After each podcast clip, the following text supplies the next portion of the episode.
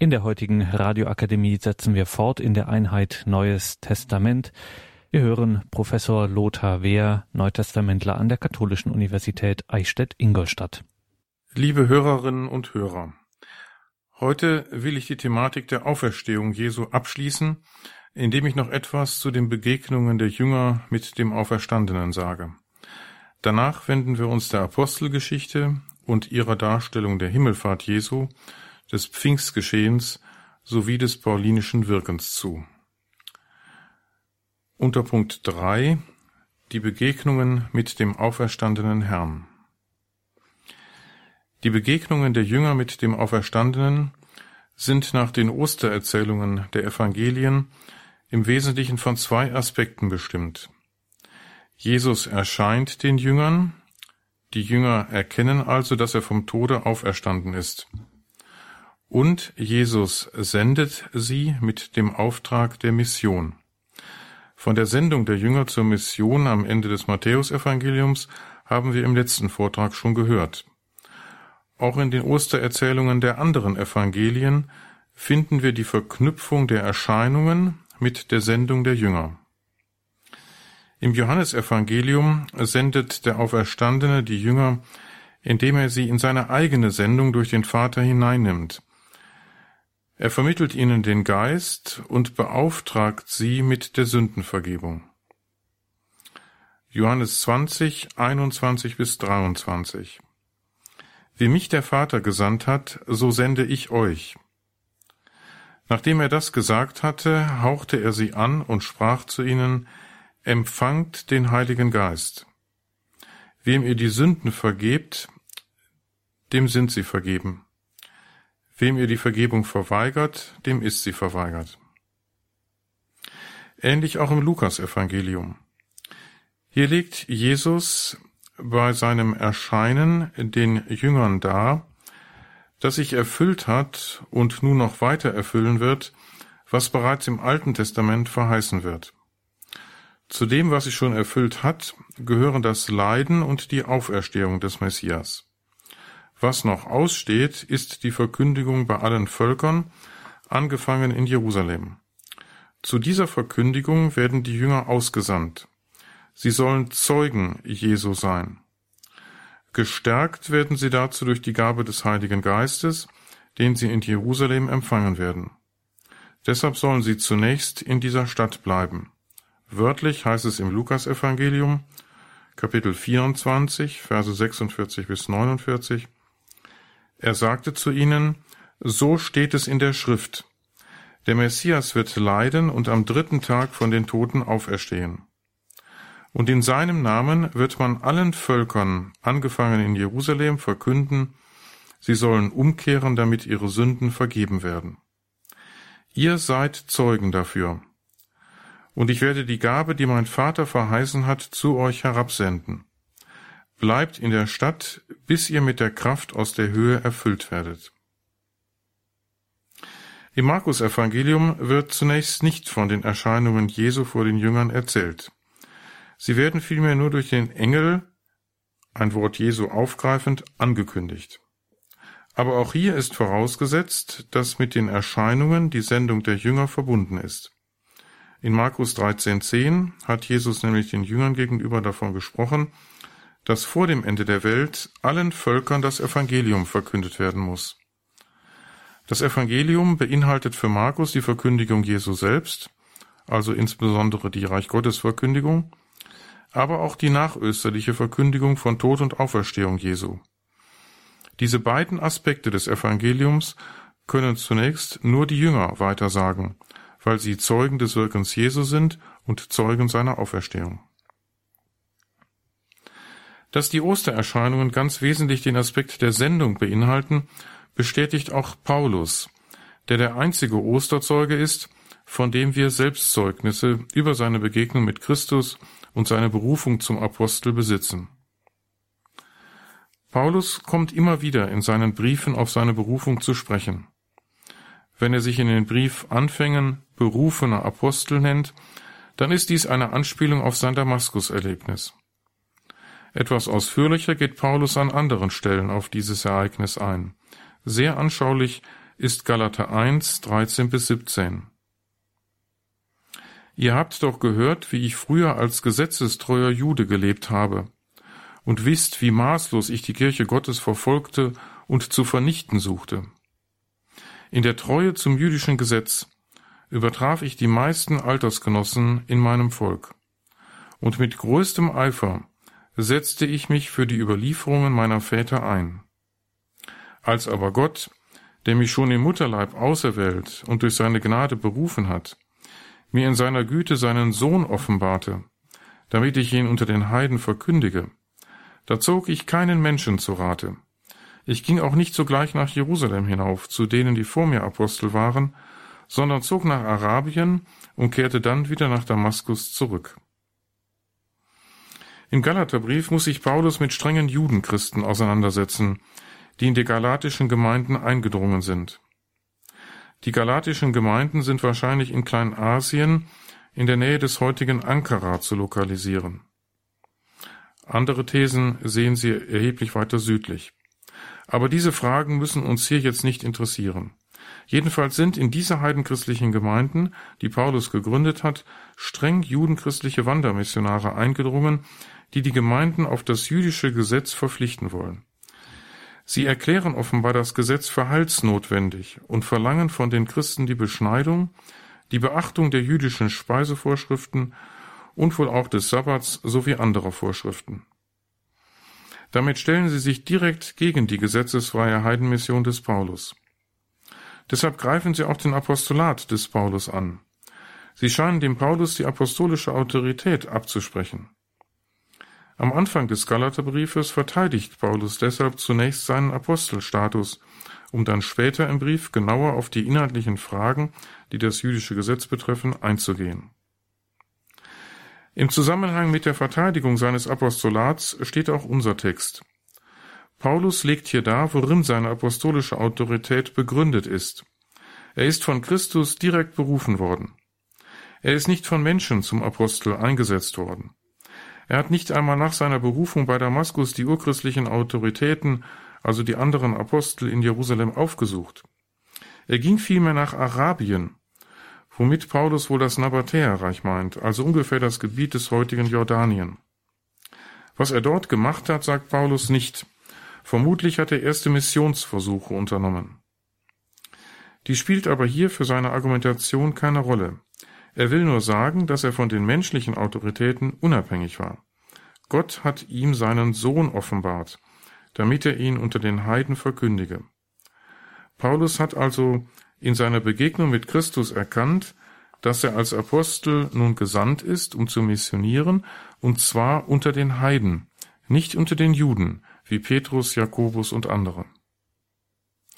Da die Begegnung mit Christus ein sehr persönliches Erlebnis ist, für das Paulus keine Beweise oder Zeugen anführen kann, versucht er in unserem Textabschnitt plausible Argumente für die Lebenswende anzuführen, die die Begegnung mit dem Auferstandenen für ihn bedeutet hat.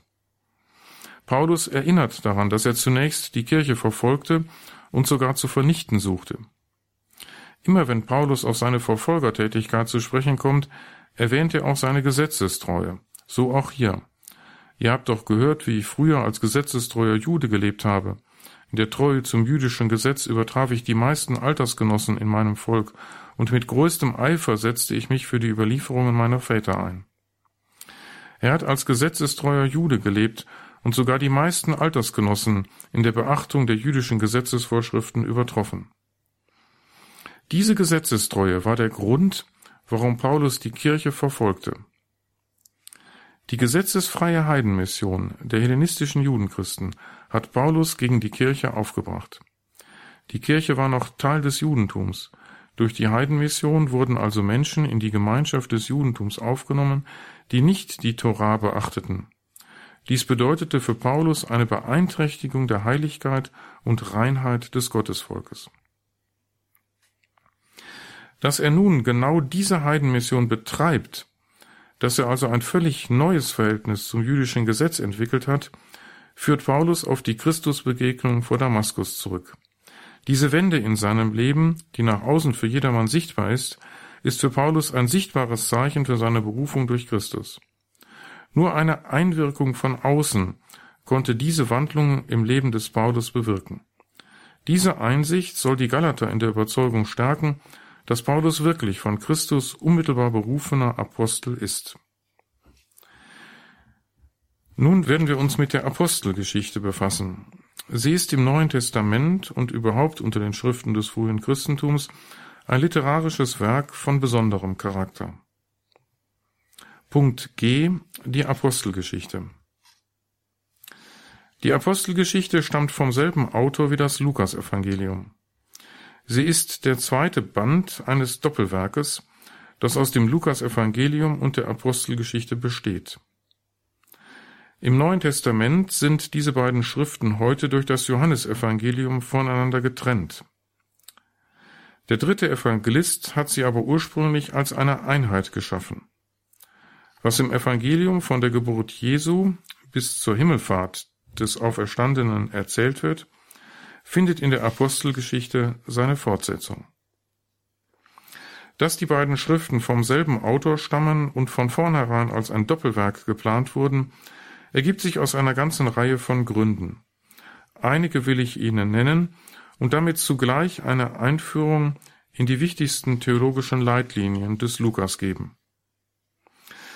Beide Schriften sind derselben Person gewidmet.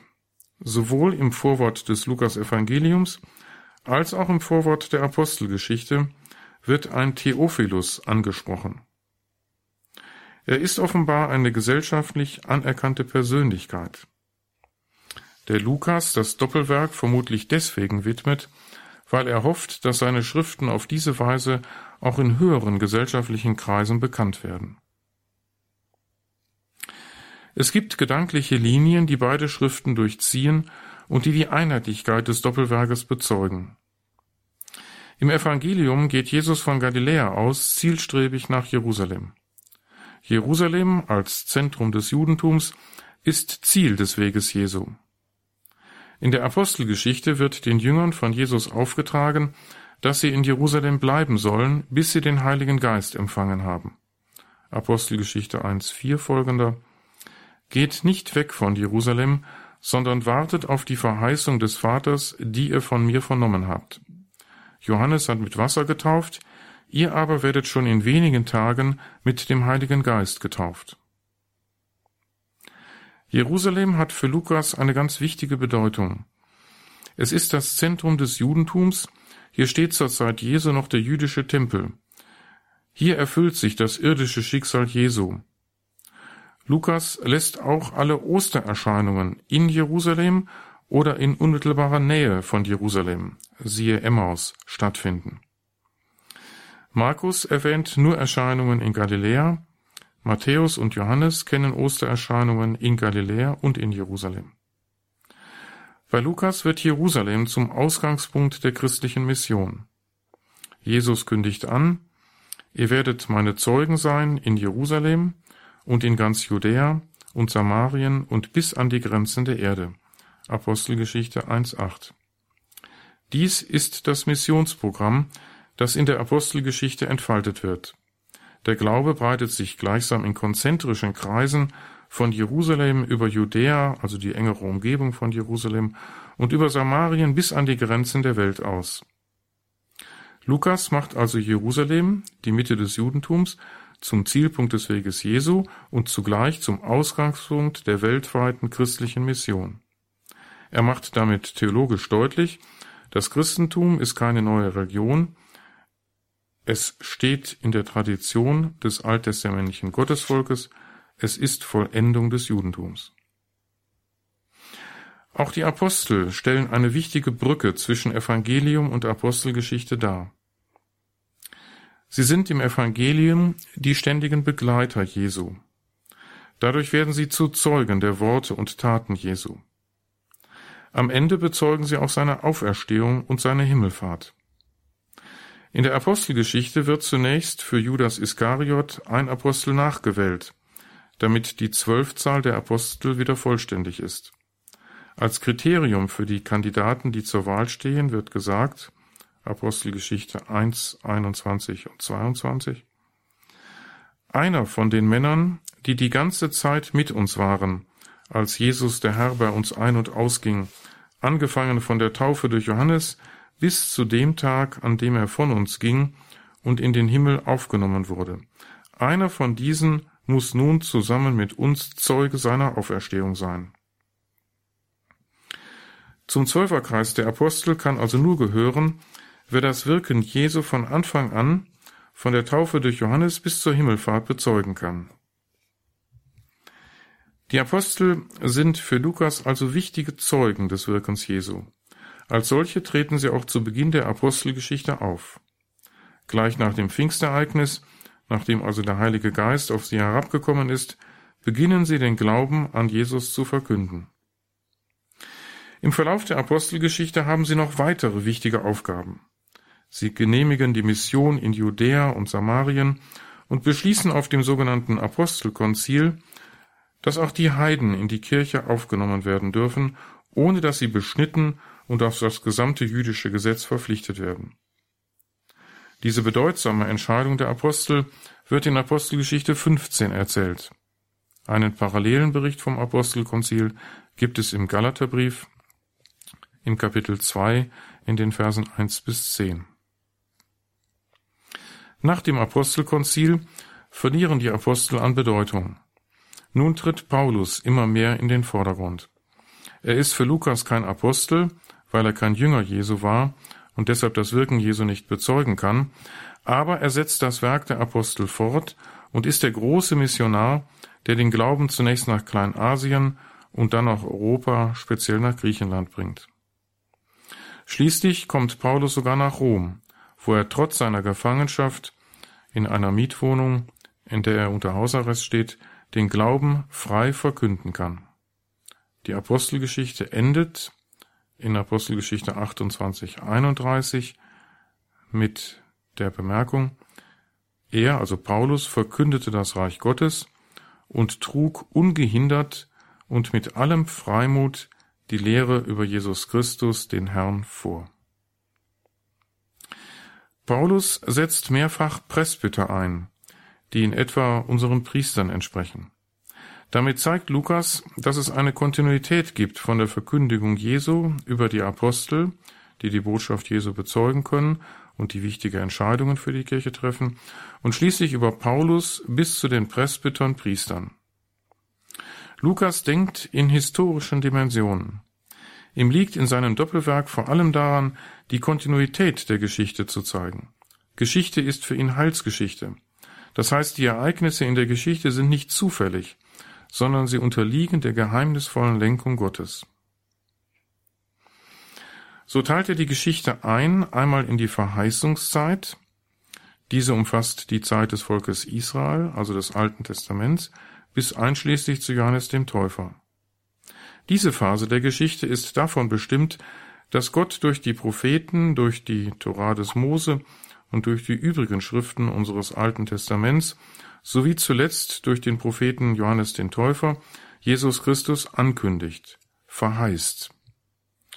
Dem steht die Erfüllungszeit gegenüber, die mit dem Auftreten Jesu beginnt, die die Zeit der Apostel und der Kirche umfasst, bis hin zur Wiederkunft Christi zum Gericht am Ende der Zeit. Immer wieder zeigt Lukas in seinem Doppelwerk auf, dass alles Wesentliche, was sich im Wirken Jesu und in der Kirche ereignet, im Alten Testament verheißen wurde, sich also glatt in die Heilsgeschichte einordnet.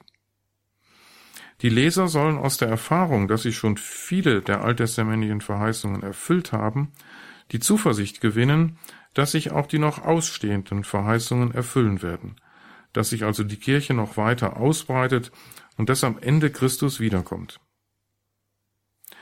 Dies ist Lukas deswegen ein großes Anliegen, weil es ganz offenbar in seiner Gemeinde Christen gibt, die an der Wahrheit des Glaubens zweifeln, weil Christus entgegen ihrer Erwartungen noch immer nicht wiedergekommen ist. Sie sind von einer sogenannten Naherwartung geprägt, die uns öfter im Neuen Testament begegnet. Viele Christen glaubten, dass wegen der Auferstehung Jesu bald die allgemeine Auferstehung der Toten kommen werde und dass damit das Ende der Welt und die Wiederkunft Christi bald bevorstünden. Lukas fordert mehrfach dazu auf, Verantwortung in der Welt zu übernehmen, seine Aufgaben als Christ in der Gegenwart zu suchen und nicht auf das Ende der Zeit und die Wiederkunft Christi zu starren. Deshalb betont Lukas auch mehr als die anderen Evangelisten die Bedeutung des Heiligen Geistes, der die Kirche und jeden einzelnen Christen durch die Zeit begleitet. Statt in die Zukunft zu starren und zu hoffen, dass sie sich bald erfüllt, soll man sich in der Gegenwart der Führung des Heiligen Geistes anvertrauen. Interessant ist in diesem Zusammenhang das erste Wort, das Jesus am Beginn seines öffentlichen Auftretens spricht. Bei Markus lautet es, die Zeit ist erfüllt, das Reich Gottes ist nahe, kehrt um und glaubt an das Evangelium. Markus 1, 14 bis 15. Dieses Wort wollte Lukas offenbar ganz bewusst nicht an den Anfang der Verkündigung Jesu stellen. Denn die Aussagen, dass die Zeit erfüllt und das Reich Gottes nahe ist, wäre Wasser auf die Mühlen derjenigen Christen gewesen, die von einer Naherwartung erfüllt waren. Lukas lässt Jesus als erstes, wenn man einmal von dem Auftreten des zwölfjährigen Jesus im Tempel im Rahmen der Kindheitsgeschichten und von der Versuchungsgeschichte absieht, sagen, der Geist des Herrn ruht auf mir.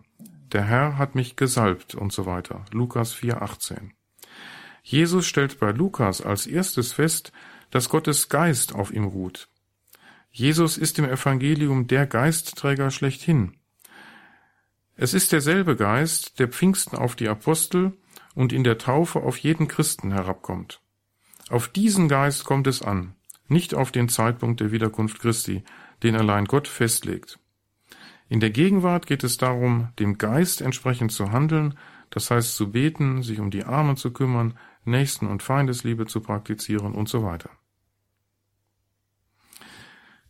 Der Heilige Geist stellt im Übrigen auch eine wichtige Brücke zwischen Lukas Evangelium und Apostelgeschichte dar. Im Evangelium ruhte der Geist vor allem auf Jesus. Im Geist wirkte er seine Wunder und verkündete er machtvoll das Evangelium. Am Beginn der Apostelgeschichte kommt der Geist im Pfingstgeschehen auf die Kirche und auf jeden einzelnen Jünger herab. Der Geist stellt also nach der Himmelfahrt Jesu wo er seine Jünger allein zurückzulassen scheint, die Kontinuität her. Derselbe Geist, der auf Jesus ruht, geht nun auf die Kirche über und begleitet sie durch die Geschichte. Immer wieder wird in der Apostelgeschichte erzählt, dass der Geist die Mission lenkt, dass er die Kirche führt und dass er überhaupt zum Wohl der Christen in der Geschichte agiert. Es wird also deutlich, dass das lukanische Doppelwerk von einer einheitlichen Theologie und einer einheitlichen Sicht auf die Geschichte des Judentums und der Kirche geprägt ist. Dass Lukas sein Doppelwerk von vornherein als solches geplant hat, könnte man noch an vielen Auffälligkeiten aufzeigen. So lässt Lukas im Prozess Jesu die falschen Zeugen aus, die er in seiner Markus-Vorlage fand und lässt sie im Zusammenhang mit dem Stephanus-Martyrium gegen Stephanus aussagen. Er will damit offenbar eine enge Verbindung herstellen zwischen dem Leiden Jesu und dem Martyrium des Stephanus. Diese Übersicht über die Zusammenhänge, die das dritte Evangelium mit der Apostelgeschichte verbinden, hat uns schon einen guten Einblick in wichtige theologische Leitgedanken des Lukas-Evangelisten gegeben. Nun will ich einige Erzählungen aus der Apostelgeschichte näher betrachten. Unter Punkt 1 die Himmelfahrt Jesu. Erzählungen von der Himmelfahrt Jesu nach seiner Auferstehung finden wir nur bei Lukas. Die anderen Evangelisten erzählen nicht eigens von einer Auffahrt Jesu in den Himmel. Für sie sind die Auferstehung Jesu und sein Eingehen in die Herrlichkeit Gottes ein und dasselbe geschehen. Wenn Jesus den Jüngern erscheint, dann befindet er sich schon in einer verklärten Leiblichkeit. Er kann plötzlich erscheinen und wieder verschwinden. Er kann durch verschlossene Türen gehen. All dies zeigt, dass er in der Welt Gottes lebt und nicht mehr in dieser materiellen Welt. Theologisch gesehen sind Auferstehung und Himmelfahrt ein Geschehen. Lukas trennt beide Ereignisse erzählerisch, um beides näher zu reflektieren. Lukas erzählt zweimal von der Himmelfahrt Jesu. Einmal am Ende des Evangeliums und einmal am Beginn der Apostelgeschichte. Beide Darstellungen weichen nicht unwesentlich voneinander ab. Dies kann man öfter bei Lukas beobachten. Dasselbe Ereignis, sofern er es mehrfach berichtet, wie zum Beispiel die Bekehrung des Paulus, erzählt er unterschiedlich. Er variiert, um seinen Lesern jeweils andere Aspekte dieses Geschehens deutlich zu machen. Die Himmelfahrtserzählung am Ende des Lukas-Evangeliums datiert die Himmelfahrt Jesu auf den Ostertag, während die Himmelfahrt nach der Apostelgeschichte 40 Tage nach Ostern geschieht. Apostelgeschichte 1.3. Dies zeigt schon, dass es Lukas um Theologie geht und nicht um historische Exaktheit. Ostern, Himmelfahrt und Pfingsten bilden für Lukas, auch wenn er sie getrennt darstellt, theologisch gesehen letztlich doch eine Einheit. Noch etwas unterscheidet die beiden Himmelfahrtsdarstellungen bei Lukas. Am Ende des Evangeliums entschwindet Jesus gen Himmel, während er die Jünger segnet. Die Jünger fallen vor Jesus nieder und sind voll Freude. Am Anfang der Apostelgeschichte wird erzählt, dass die Jünger zum Himmel starren, als Jesus vor ihren Augen nach oben entschwindet. Zwei Engel treten an die Jünger heran und sagen, Ihr Männer von Galiläa, was steht ihr da und schaut zum Himmel empor? Dieser Jesus, der von euch ging und in den Himmel aufgenommen wurde, wird ebenso wiederkommen, wie ihr ihn habt zum Himmel hingehen sehen. Apostelgeschichte 1.11 Hier besteht der Trost darin, dass Jesus die Jünger nicht für immer verlässt. Er wird wiederkommen am Ende der Zeit. Wichtig ist für Lukas im Kontext beider Erzählungen, dass der Verlust des irdischen, unmittelbaren Kontaktes mit Jesus bald ersetzt werden wird durch die Gegenwart des Heiligen Geistes, der an Pfingsten auf die Jünger herabkommen wird. Sie werden also nach dem Fortgang Jesu nicht allein gelassen. Unter Punkt 2 das Pfingstfest. Von der Sendung des Heiligen Geistes berichtet uns Lukas im zweiten Kapitel der Apostelgeschichte in einer sehr lebendigen und anschaulichen Erzählung. Was Lukas hier so dramatisch erzählt, erscheint in anderen neutestamentlichen Schriften erheblich schlichter. Von der Spendung des Geistes durch den Auferstandenen erzählt uns auch das Johannesevangelium, aber wesentlich unspektakulärer. In Johannes 20, 21 bis 22 es handelt sich um eine Ostererzählung, die am Ostersonntag verortet ist, nicht 50 Tage nach Ostern. Heißt es, Jesus sagte noch einmal zu ihnen, Friede sei mit euch. Wie mich der Vater gesandt hat, so sende ich euch. Nachdem er das gesagt hatte, hauchte er sie an und sprach zu ihnen, Empfangt den Heiligen Geist. Hier wird der Heilige Geist von Jesus am Ostertag durch einfaches Anhauchen vermittelt. Von Feuerzungen und einem heftigen Brausen hören wir hier nichts. Im Allgemeinen nimmt man heute an, dass Lukas, um die Bedeutung der Geistsendung zu unterstreichen, die dramatische Szenerie geschaffen hat. Und man muss zugeben, diese Idee hat nachhaltige Wirkungen entfaltet. Die Schilderung des Pfingstereignisses bei Lukas ist so einprägsam, dass die meisten bei der Geistaussendung zuerst an die lukanische Darstellung denken. Die wenigsten haben die undramatische Szene bei Johannes vor Augen. Was Lukas hier literarisch anwendet, nennt man dramatischen Episodenstil. Man kann auch narrative, also erzählende Theologie dazu sagen. Das Pfingstereignis und auch die Berufung des Paulus hat Lukas so lebendig gestaltet, dass sich die Erzählungen gut einprägen und damit auch die Theologie, die mit diesen Erzählungen vermittelt werden soll. Hören wir uns zunächst die Darstellung des Pfingstgeschehens in Apostelgeschichte 2, 1 bis 13 an. Als der Pfingsttag gekommen war, befanden sich alle am gleichen Ort. Da kam plötzlich vom Himmel her ein Brausen, wie wenn ein heftiger Sturm daherfährt, und erfüllte das ganze Haus, in dem sie waren. Und es erschienen ihnen Zungen wie von Feuer, die sich verteilten. Auf jeden von ihnen ließ sich eine nieder.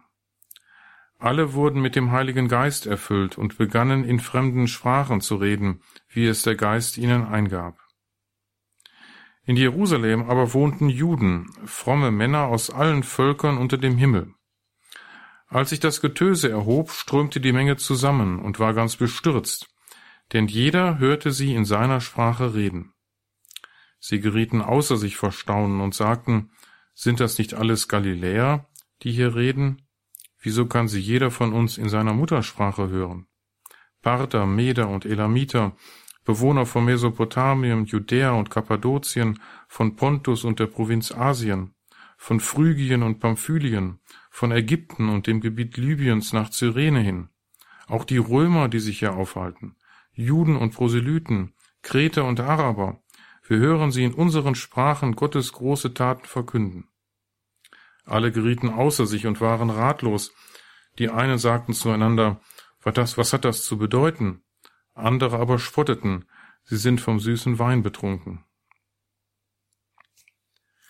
Es folgt die Pfingstpredigt des Petrus, in der er erklärt, dass die Jünger nicht betrunken sind, sondern das geschehen ist, was schon beim Propheten Joel in Joel 3, 1 bis 5 angekündigt wird, dass der Geist Gottes auf alle herabkommt, wodurch es allen möglich ist, den Willen Gottes zu erfüllen. Was Joel für die Endzeit ankündigt, das tritt jetzt ein. Der Heilige Geist kommt nun auf alle Glaubenden herab. Er befähigt die Jünger zur Verkündigung, sogar auf wunderbare Weise so, dass jeder sie in seiner Sprache hört. Das Wunder des Pfingstfestes in der lukanischen Darstellung ist ein Sprachenwunder, genauer ein Hörwunder. Die Jünger sprechen in ihrer Sprache, aber die Vertreter des Judentums, die aus allen möglichen Ländern und Kulturen nach Jerusalem gekommen sind, hören sie alle in ihrer eigenen Sprache reden. Damit ist natürlich schon die weltweite Heidenmission angedeutet, die durch die Sendung des Geistes ausgelöst wird, auch wenn hier in Jerusalem zunächst nur Juden anwesend sind allerdings aus allen möglichen Ländern und Regionen.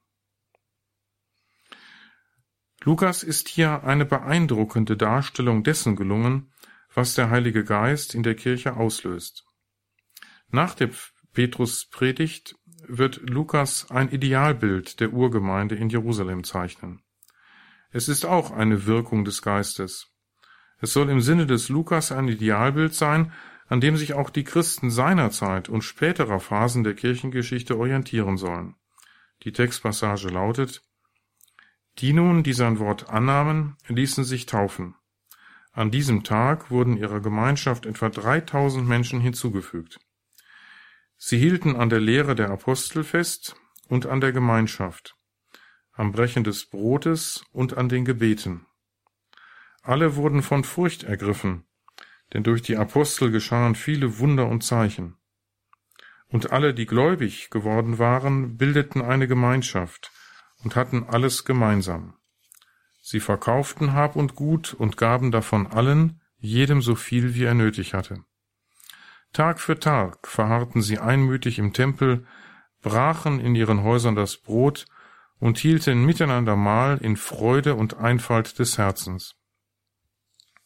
Sie lobten Gott und waren beim ganzen Volk beliebt. Und der Herr fügte täglich ihrer Gemeinschaft die hinzu, die gerettet werden sollten. Apostelgeschichte 2, 41 bis 47 Die Mission der Kirche entfaltet eine besondere Wirkung in der Tätigkeit des Paulus. Seinem Wirken, dem in der Apostelgeschichte sehr viel Raum gewidmet wird, wollen wir uns als nächstes zuwenden. Unter Punkt 3 Das Wirken des Paulus Nun geht es also um den Apostel Paulus. Ich werde zunächst kurz skizzieren, was wir über sein Leben wissen, dann komme ich auf seine Missionsmethode, seine Reisen und seine Missionsverkündigung zu sprechen. Denn Paulus ist uns ja vor allem bekannt als großer frühchristlicher Theologe und als unermüdlicher Missionar, der auf der, seinen Missionsreisen unglaublich große Gebiete durchwanderte. Man kann die Bedeutung des Paulus für die Entwicklung der frühchristlichen Theologie und für die Ausbreitung des Christentums kaum überschätzen. Zunächst zum Leben des Paulus vor seiner Berufung zum Apostel. Quellen sind vor allem seine eigenen Briefe und die Apostelgeschichte. Geboren ist Paulus in Tarsus in Kilikien das im Süden Kleinasiens, heute der Süden der Türkei, liegt. Tarsus ist eine überwiegend heidnische Stadt. Paulus hat also hier schon antike heidnische Religiosität kennengelernt. Dies war wichtig, damit er später in seiner Heidenmission die Menschen besser ansprechen konnte. Er kannte die Religiosität, von der sie geprägt waren, er kannte ihre Gottesvorstellungen und auch ihre ethischen Anschauungen und vieles andere. Paulus ist in Tarsus natürlich als frommer Jude groß geworden. Die Juden waren in Tarsus eine Minderheit. Paulus hat hier den Synagogengottesdienst kennengelernt, er hat am jüdischen Leben teilgenommen und sich an das jüdische Gesetz gehalten, sogar mit besonderem Eifer, wie wir eben gehört haben. Paulus ist dann ganz offensichtlich als Jugendlicher nach Jerusalem ausgewandert, um Torah-Gelehrter zu werden. Lukas überliefert, dass Paulus von Rabbi Gamaliel Ersten unterrichtet wurde. Die Briefe des Paulus zeigen jedenfalls, dass er sowohl mit hellenistisch-jüdischer als auch mit palästinisch-jüdischer Schriftauslegung vertraut war. Beide Richtungen des Judentums haben ihn also geprägt. Das hellenistische Judentum in der Diaspora, konkret in Tarsus, und das palästinische Judentum in Jerusalem. In diese Jerusalemer Phase seines Lebens gehören zum einen sein besonderer Eifer für die Torah, denn nur in Jerusalem, wo nahezu ausschließlich Juden unter sich lebten, war eine strenge Gesetzesbefolgung möglich, und zum anderen die Verfolgertätigkeit des Paulus. Mit der Berufung des Paulus zum Apostel haben wir uns eben schon beschäftigt. Hier will ich nur auf die wichtigsten Stationen der paulinischen Missionsreisen eingehen. Unter Punkt 4 die Missionsmethode des Paulus und die christlichen Gemeinden. Paulus ist sehr überlegt vorgegangen in seiner Mission. Wenn wir uns nun seine Missionsstrategie anschauen, so müssen wir zweierlei unterscheiden. Einmal seine räumliche Planung und zum anderen seine konkrete Vorgehensweise vor Ort. Was die räumliche Ausdehnung der paulinischen Mission angeht, so kann man feststellen, dass Paulus eine sozusagen weltweite Missionsstrategie entwickelt hat. Paulus hat wie kein anderer bekannter urchristlicher Missionar für sich persönlich ein geradezu, für damalige Verhältnisse, weltweit ausgreifendes Missionskonzept entworfen. Paulus hat zunächst vom syrischen Antiochien aus missioniert. Dieses Antiochien liegt heute auf dem Gebiet der Türkei, aber nicht weit von der syrischen Grenze und von der Mittelmeerküste entfernt. Die erste Missionsreise führte Paulus zusammen mit Barnabas über Zypern in das südliche Kleinasien und weiter nach Norden in das pisidische Antiochien und dann östlich nach Ikonion, Lystra und Derbe. Paulus strebte aber weiter nach Westen. Auf seiner zweiten Missionsreise zog er zunächst auch wieder durch Kleinasien, also das Gebiet der heutigen Türkei, setzte dann aber nach Griechenland über, wo er mehrere Gemeinden gründete. In Philippi, in Thessalonich, in Korinth, um nur die wichtigsten zu nennen. Auf der dritten Missionsreise kommt es zu einem mehrjährigen Aufenthalt des Paulus in Ephesus, das an der Westküste Kleinasiens liegt. Hier gerät Paulus in Gefangenschaft wegen seiner Christusverkündigung. In dieser Gefangenschaft, die eine Untersuchungshaft war, droht Paulus zunächst die Todesstrafe. Am Ende hat er aber Glück, kommt aus dem Gefängnis frei und reist über Mazedonien nach Korinth, wo er seinen letzten Brief schreibt, den Römerbrief. Dem Römerbrief, Kapitel 15, können wir entnehmen, dass Paulus noch weitere Pläne hat. Er will zunächst nach Jerusalem reisen, um dort eine ihm wichtige Kollekte seiner heidenchristlichen Gemeinden für die Armen in der judenchristlichen Gemeinde Jerusalems zu übergeben. Danach will er nach Rom reisen, um sich von den dortigen christlichen Gemeinden Unterstützung zu holen für seine Spanienmission. Paulus hat ernsthaft vor, nachdem er in Kleinasien und Griechenland zahlreiche Gemeinden gegründet hat, Gleiches auch noch in Spanien zu tun. Man kann sagen, dass Paulus für sich persönlich einen Missionsauftrag sah, der weit in die damals bekannte, von den Römern beherrschte Welt ausgriff. Tragischerweise ist es zur Spanienmission nicht mehr gekommen. Aus nicht mehr genau zu erhellenden Gründen ist Paulus im Zusammenhang mit der Übergabe der Kollekte in Jerusalem gefangen genommen worden. Er kam dann als Gefangener nach Rom, weil er als römischer Bürger in seinem Prozess an den Kaiser appellierte. In Rom endete sein Prozess mit der Hinrichtung, wahrscheinlich durch das Schwert. Wie ist Paulus nun konkret in seiner Mission vorgegangen, wenn er an einen Ort kam, an dem noch keine christliche Gemeinde existierte? Diese Art der gemeindegründenden Mission sah Paulus als seine spezifische Aufgabe an. Er wollte nicht dort wirken, wo der Glaube schon bekannt war. Römer 15, 20. Er wollte wirklich neue Gemeinden gründen. Wie ist er nun genau vorgegangen? Wenn er in eine Stadt kam, hat er sich nicht einfach auf den Marktplatz gestellt und gepredigt, wie man es sich vielleicht vielfach vorstellt und wie man es von Sektenpredigern aus unseren Fußgängerzonen kennt. Diese Art der Mission wäre viel zu ineffektiv gewesen. Paulus ist effektiv und planmäßig vorgegangen. Er hat immer zunächst das Umfeld der Synagoge aufgesucht. Die Heiden, die Paulus angesprochen hat, waren nicht, zumindest nicht in erster Linie, sozusagen reine Heiden, sondern Heiden, die schon Kontakt mit dem Judentum hatten, die also entweder als Gottesfürchtige am Synagogengottesdienst teilnahmen, das Alte Testament kannten, mit dem Ein-Gott-Glauben, dem Monotheismus vertraut waren, oder die als Proselyten sogar ganz zum Judentum übergetreten waren. Paulus hat also Menschen angesprochen, die schon wichtige Voraussetzungen mitbrachten, um seine Botschaft von Jesus Christus von seinem Tod und seiner Auferstehung überhaupt begreifen zu können.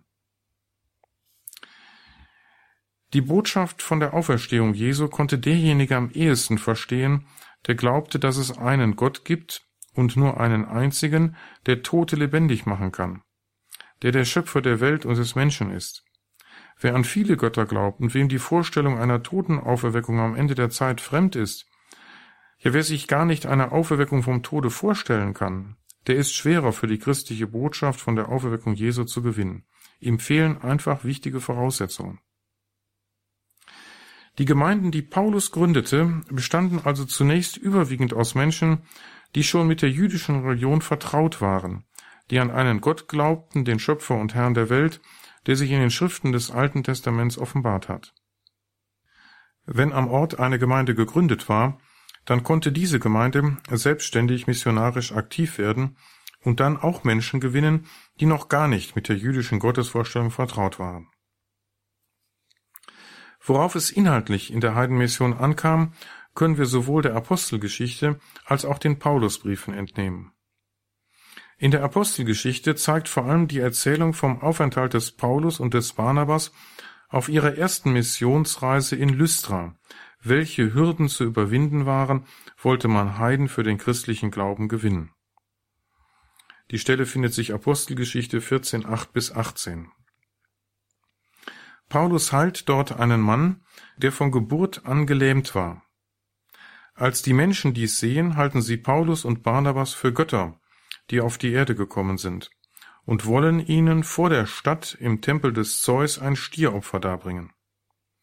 Da die Menschen, es sind aus griechischer Sicht ungebildete Barbaren, nur Lykaonisch und kein Griechisch sprechen, begreifen Paulus und Barnabas zunächst nicht, was hier vor sich geht.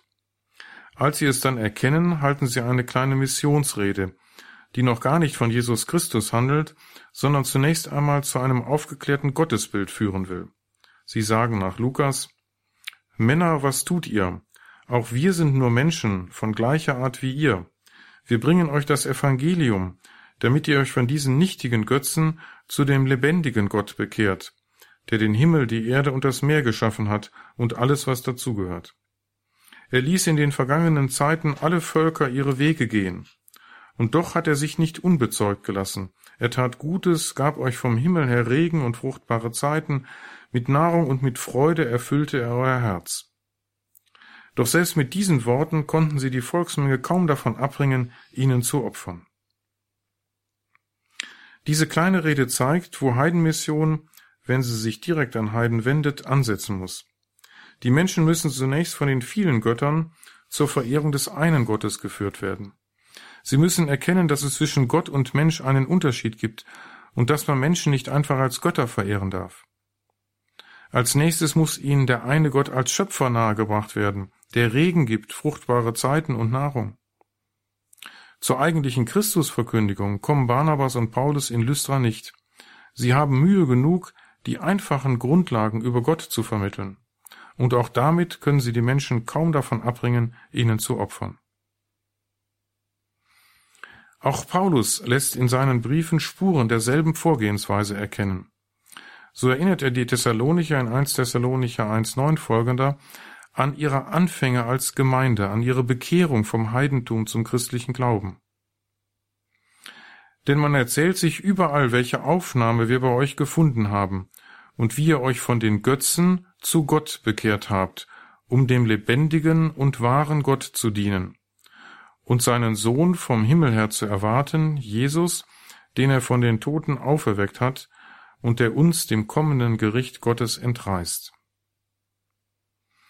Die Christen in Thessalonich sind ehemalige Heiden. Sie haben Götzen verehrt. Sie hingen also einem Vielgötterglauben an. Dann haben sie sich zu dem einen wahren und lebendigen Gott bekehrt. Der Glaube an den Schöpfergott ist Voraussetzung für alle weitere Missionsverkündigung. Wer nicht an den einen Gott glaubt, kann die Verkündigung Jesu und der Kirche nicht verstehen. Vermutlich haben einige der Christen in Thessalonich diesen Ein-Gott-Glauben schon in der Synagoge kennengelernt. Andere sind früh durch Paulus oder die Gemeinde zu diesem Glauben geführt worden. Auf diesen Grundlagen kann die weitere Verkündigung aufbauen, die dann die spezifisch christlichen Glaubensinhalte vermittelt.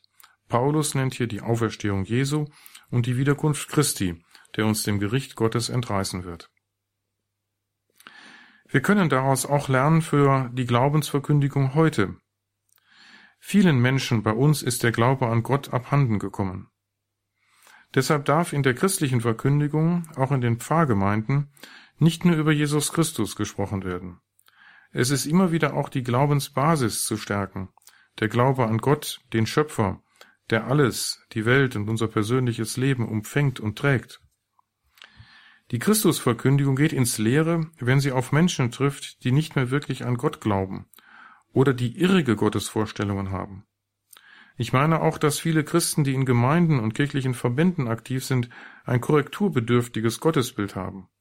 Vielfach treten Schicksalsvorstellungen oder pantheistische nicht-personale Gottesvorstellungen an die Stelle des alttestamentlich christlichen personalen Gottesglaubens.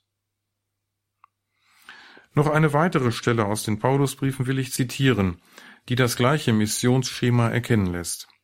In Galater 4,8 folgender stellt Paulus in einem Einst-Jetzt-Schema die frühere heidnische Zeit seiner Adressaten ihrer jetzigen christlichen gegenüber. Vers 8 Einst, als ihr Gott noch nicht kanntet, wart ihr Sklaven der Götter, die in Wirklichkeit keine sind.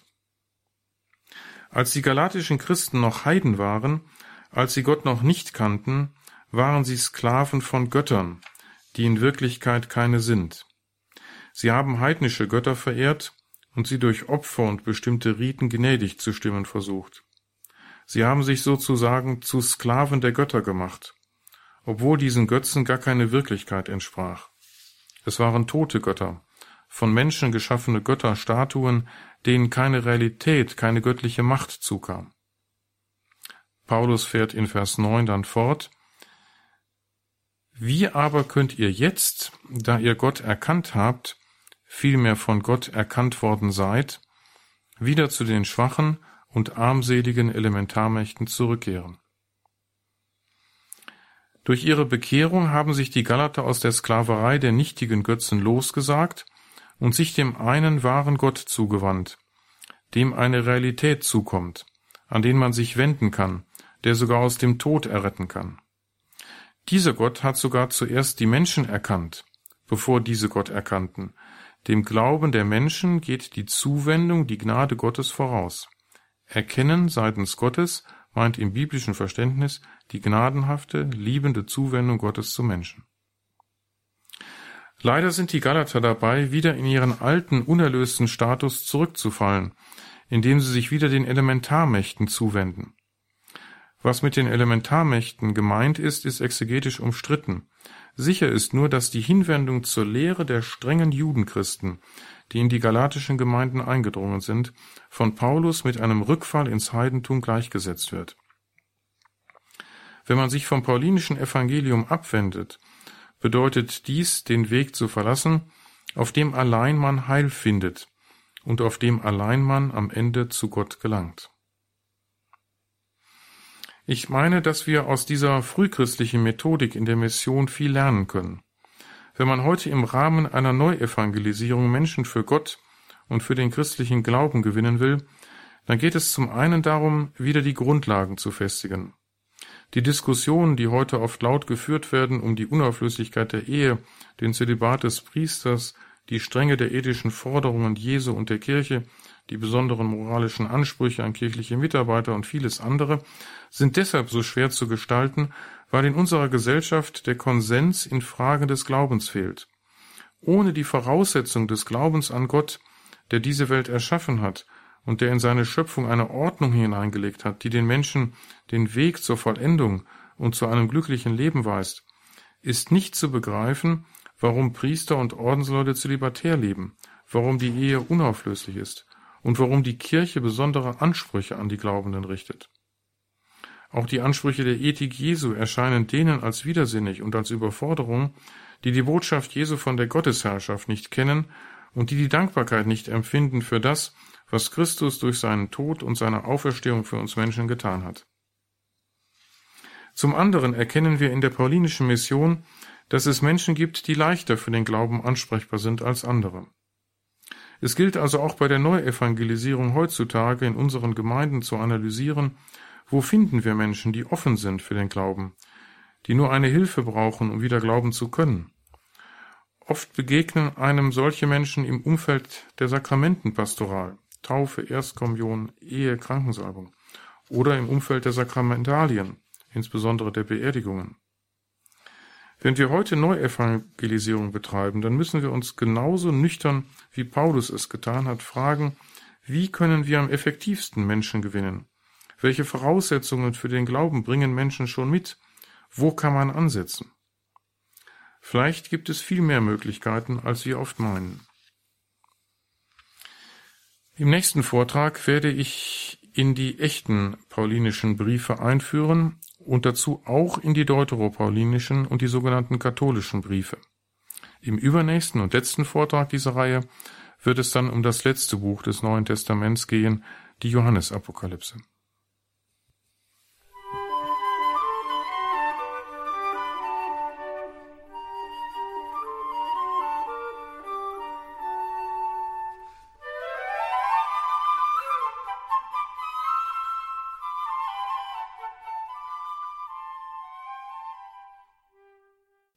Das war Professor Lothar Wehr von der Katholisch-Theologischen Universität Eichstätt-Ingolstadt mit dem zehnten Vortrag in der Lehreinheit Neues Testament, die im Rahmen des Katechistenkurses für die Evangelisation im Haus St. Ulrich in Hochaltingen stattfindet. Das kann man auf einer CD nachhören, im Podcast, in der Radio Horeb App etc. Morgen im Laufe des Tages wird das dann alles bereitgestellt werden. Besuchen Sie unseren Internetauftritt horeb.org und auch unsere Social Media Beiträge. Immer wieder schön, sich auch da einzuklinken in die Radio Horeb Familie, in die Familie von Radio Horeb und Radio Maria auf Facebook, auf Instagram, auf Twitter.